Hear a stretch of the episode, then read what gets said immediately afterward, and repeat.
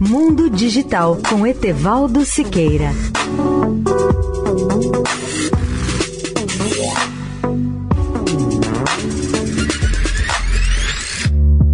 Olá, ouvintes da Eldorado.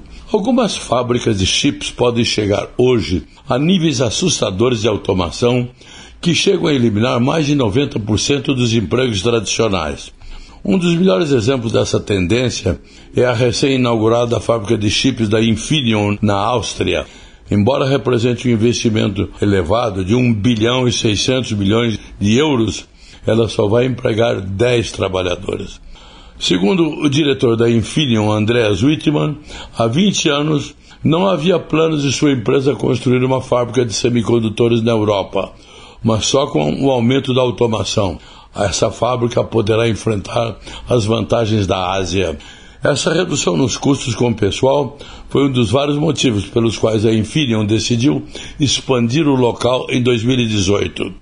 A fábrica é especializada em semicondutores de energia, principalmente para uso em carros, que contém dezenas de tais chips para suportar tudo, desde vidros elétricos até navegação de sistemas, mas a inauguração da fábrica também coincide com uma escassez crônica no fornecimento de chips que atingiu de forma devastadora o setor automotivo nos últimos meses, ao paralisar linhas de montagem e fazendo com que a produção de milhões de carros fosse cancelada.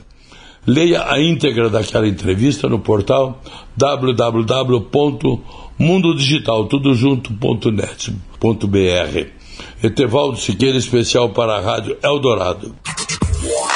Mundo Digital com Etevaldo Siqueira.